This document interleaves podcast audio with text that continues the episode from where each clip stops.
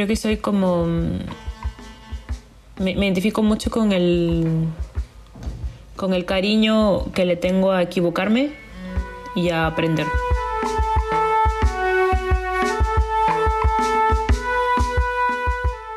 Hola, soy Ana María Sánchez, museóloga colombiana y parte del grupo de interés especial Educación en Museos y de Colonialidad. En el capítulo de hoy les voy a presentar una limeña de cuarta generación. Eh, mi nombre es Evelyn Salazar eh, y soy de, de Perú y de la ciudad de Lima.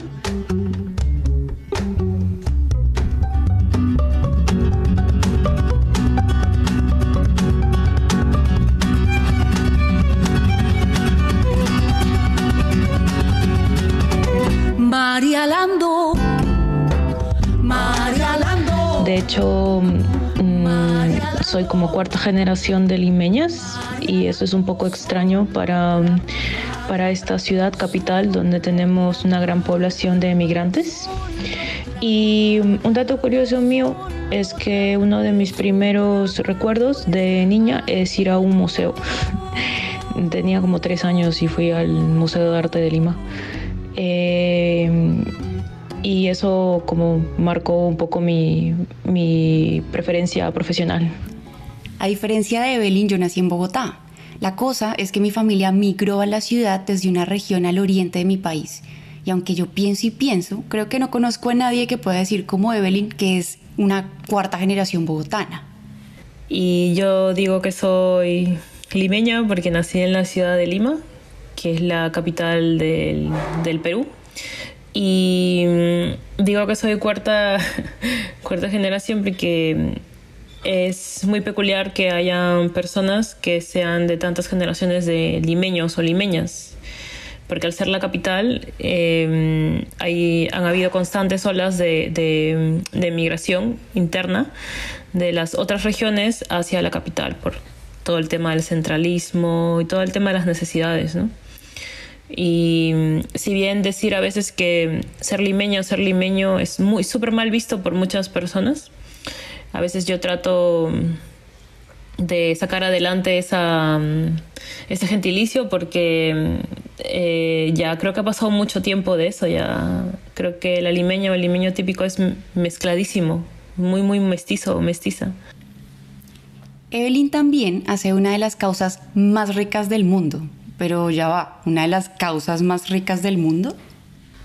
Sí, eh, de hecho es una como tradición gastronómica, porque que quizás a, a, personas que no son del Perú, eh, eh, conocer un plato peruano que se llame causa es un poco peculiar, pero sí es una tradición que, que tenemos mucho los, los y las limeñas, este, pero también no es, un, no es un plato como exclusivo de, de, de, Lima, sino que se hace en todo el Perú, ¿no? que es la causa. De hecho, la, la, la causa limeña es un plato típico, es mi, es mi comida favorita, pero está como empatada con otra comida que también me gusta, que es la carapulcra. Y de hecho es una una, eh, es un plato típico que estaba hecho a base de, papas, que aquí en el Perú, bueno, en general en América Latina tenemos mucha, mucha variedad de papa, eh, que se hace pues con papa aplastada, ¿no? Se sancocha o se hierve y se, y se aplasta hasta que se haga una, una, una, una masa, ¿no? Y es un poco peculiar porque la típica causa limeña es como dos, está como envuelta una con otra. Eh, y tiene un relleno, ¿no? Pero la que hace mi padre es de tres colores, porque las papas, la papa se, se mezcla con el ají amarillo eh, y sale como un color, medio, un, amarillo muy intenso, ¿no? No es, no es, un amarillo débil como de un puré. Eh, pero mi padre también mezcla la, la, la beterraga, es como esta, este fruto mm, que es súper super rosado, y otra capa que la llena, que la mezclan con, con culantro o cilantro. Y sale una causa de, de, tres colores, que es mi papá, mi padre siempre lo hace así y es muy fa es, acá en, en, en, nuestra casa, en nuestro vecindario es como muy, muy común relacionarlo a, mi papá y ya muchas personas de mi familia lo, lo consumen. una causa de colores. Y claro, escuchar esta receta que Evelyn le aprendió a su papá me hace imaginar los sabores, las texturas y los olores de esas causas. ¡Qué delicia! Así como Evelyn le aprendió a su papá la receta de la causa de colores, también heredó de su familia el gusto por el arte. Por eso, cuando les dijo que iba a estudiar historia del arte, no hubo ninguna objeción. Al amor por el arte, Evelyn le añadió el amor por los museos y así construyó la receta para su propia causa. Em, bueno, a comparación de, de, la forma como yo me veía, pues estando en museos de pequeña, eh, yo, no, yo no era consciente de ello, pero me sentía como en un espacio grande. O sea, no era consciente de su arquitectura, pero ahora entiendo que es que me sentía en un espacio grande, que me, que me acogía, que me enseñaba cosas. Em, no recuerdo específicamente haber participado de talleres, pero sí recuerdo mucho visitar museos porque, porque sí, porque a nosotras, pues aquí en, un sistema educativo peruano te tienen que llevar al menos dos veces al año a, un espacio cultural. Em, entonces me sentía como acogida en un espacio grande, que, que o sea, enorme, sentía que eran enormes, donde pues estaba rodeada de, cosas, voy a utilizar una palabra que no es la forma como lo describiría ahora, pero cosas bellas, cosas que me llamaban mucho la atención, cosas enormes. Em, y ahora que, mm, que conozco y que soy parte de este rubro, mm, que es el, de la arte educación en, espacios museales y en, bueno, en general en espacios culturales, entiendo que hay mm, em, pues un grupo de personas que se encargan de hacer esa actividad, hacer ese tipo de trabajo para para ti, ¿no? Para, para Evelyn pequeña. Pero en ese momento de, pequeña no era consciente de, de, esa función educativa, no sentía que el museo era un espacio que me iba a enseñar cosas, pero sí era, un, sí era muy consciente de que era un espacio donde sentía, me sentía muy bien y donde me gustaba estar simplemente.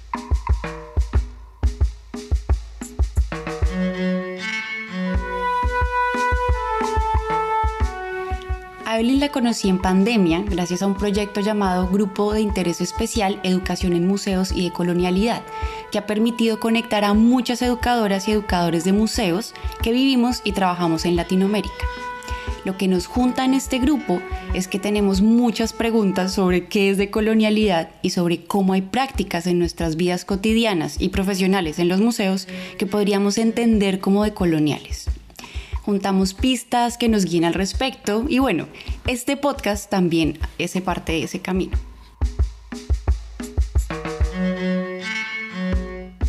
De colonialidad es una palabra difícil, incluso es difícil de pronunciar. Por ahora les propongo que partamos la palabra en dos, de colonialidad, y que vayamos de atrás para adelante. Si pensamos de manera muy general en la colonialidad como un gran relato, un relato único y homogeneizador que genera y sostiene una estructura de dominación de unos sobre otros, podríamos decir entonces que decolonialidad o decolonizar algo es el intento de revertir esa estructura de dominación.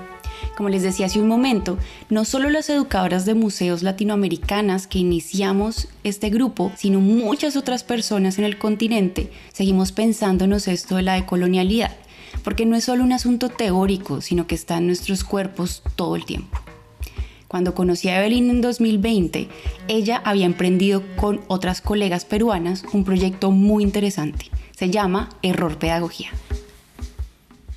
Eh, cuando llegó la pandemia, un poco como corriendo en el, en el tiempo, em, nosotros tuvimos pues en el sector educativo una fuerte, un, fuerte, em, un fuerte golpe en el sentido de que em, veíamos aflorar de manera muy brusca el, el tema de la precariedad laboral, ¿no? Entonces eso nos nos llamó a unas compañeras y a mí, que todas fuimos como desempleadas inmediatamente. Bueno, yo estaba en transición, había terminado un trabajo con el Museo de, de, mm, Ciencias Físicas de la San Marcos.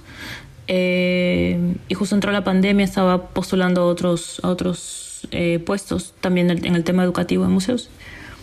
Y con esas compañeras pues empezamos a, a pensar y, y, repensar cómo es que se estaba moviendo todo de manera muy universal, de manera muy macro, como por ejemplo el ICOM, eh, hasta cosas muy locales como los museos de, de, los que habían sido de los que habíamos sido despedidas no eh, algunas de nosotros.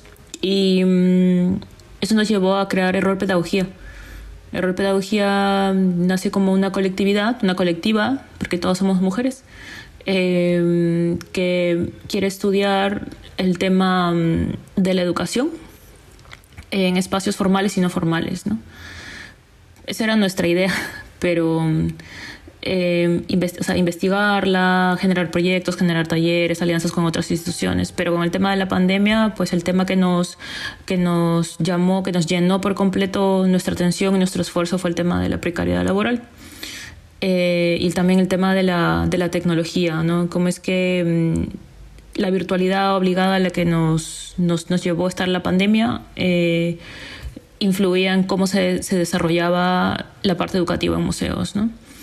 Y desde el 2020, pues básicamente no hemos parado. Nosotros somos dos, eh, somos cuatro arte educadoras, dos del espacio formal y dos del espacio no formal, eh, que hemos venido pues trabajando digo afortunadamente porque el, el, espacio, el tiempo de la pandemia fue muy duro para el sector eh, cultura en nuestro país y creo que en todos los países de nuestra región. Y entonces, Error Pedagogía hace parte de las causas diarias de Evelyn y de Gesed, María y de Claudia, quienes también son integrantes de la colectiva.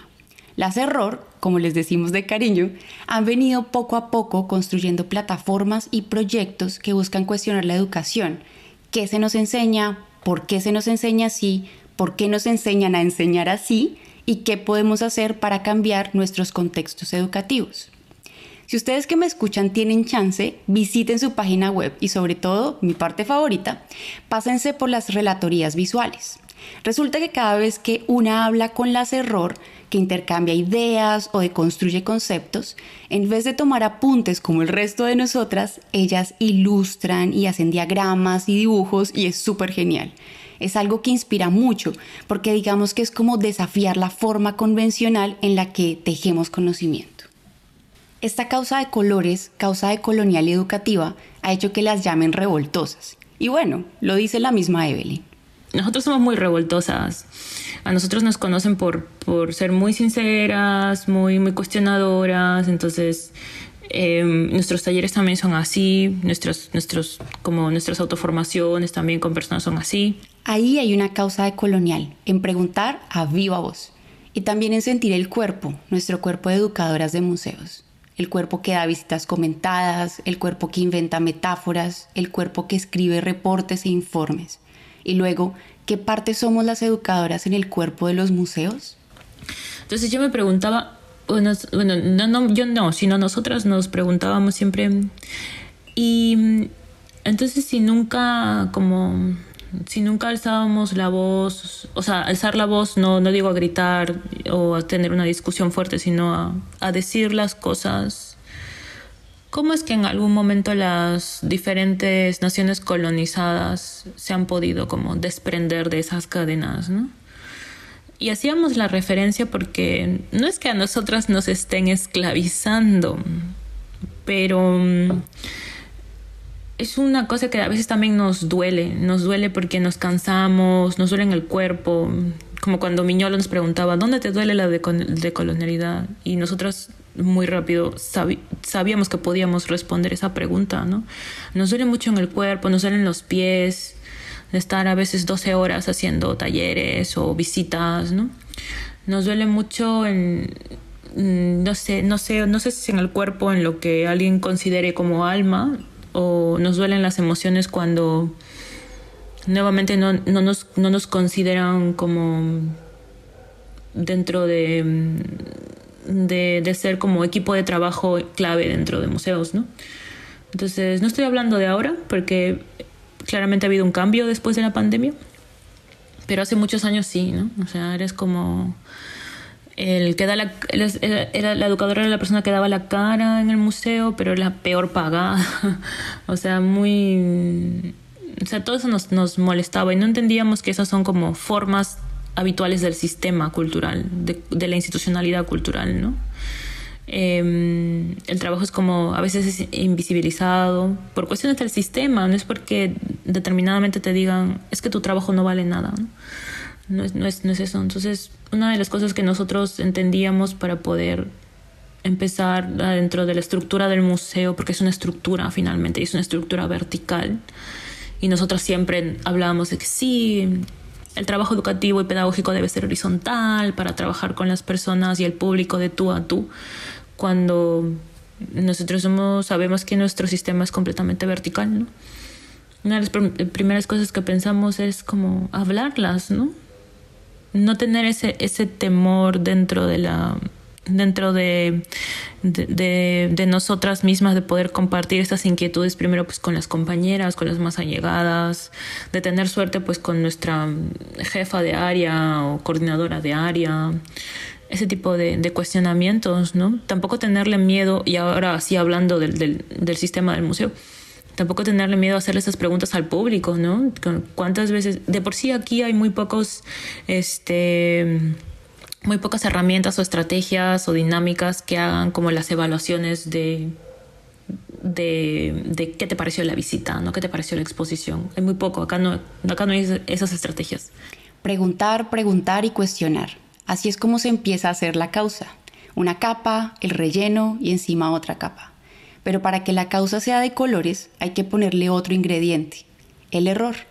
Pongan mucha atención, porque a continuación Evelyn nos va a dar unas pautas para seguir por la causa.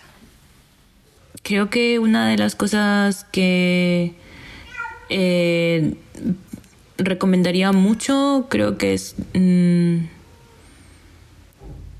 cuestionar su propia educación primero. Una de las cosas en común que fue muy sorprendente que tuvimos las cuatro, las cuatro miembros de Error Pedagogía, que son Geset, María, Claudia y yo, eh, es que nos cuestionamos mucho nuestra propia educación cuando éramos pequeñas, cuando estábamos en el, colegio, cuando estamos en casa, cuando estábamos en la universidad también. Y cuestionar nuestro sistema educativo. De hecho, Error Pedagogía pensó que nacería así. Una vez que nosotros cuestionamos nuestra propia educación, creo que podemos abrir un panorama de qué cosas queremos, qué, qué, qué, qué qué deseamos de otras personas, qué deseamos para otras personas y qué les podemos preguntar a esas personas para poder generar unas experiencias que verdaderamente enriquezcan el, momento de, enseñanza-aprendizaje, ¿no? Y que, y que, una de las cosas que nos suele pasar es que cuando somos pequeñas nos aburrimos mucho en, en nuestros, con nuestros sistemas educativos, ¿no? Entonces, una de las, de las cosas es cuestionar eso, ¿no? Cuestionar tu propia educación para poder entender en qué rubro estás trabajando. Y, y creo que lo segundo, y es algo que siempre decimos nosotras, es como, equivócate mucho, equivócate mucho, eh, porque una de las formas en cómo nosotros aprendemos de manera otra vez, utilizando una palabra que no quiero, pero es la que tengo ahora, significativa. Aprendemos de forma significativa, es cuando la experiencia en la que estamos inmersas son de equivocarnos, ¿no? de cometer errores. Y, y, eso nos va a ayudar muchísimo, lo vamos a, a, a, recordar mucho, lo vamos a experimentar de una manera quizás incómoda, pero de esas formas creo que nosotras pues hemos aprendido mucho, hemos aprendido mucho equivocándonos. Entonces serían esas dos. Cuestionar tu forma de aprendizaje o, de, o educativa o tu sistema educativo equivócate, te vas a divertir un montón, al final va a ser muy, todo muy risas, pero te va a servir mucho en tu, en tu espacio de trabajo finalmente. Estoy segura que Evelyn coincide. La decolonialidad es una de las causas más ricas del mundo.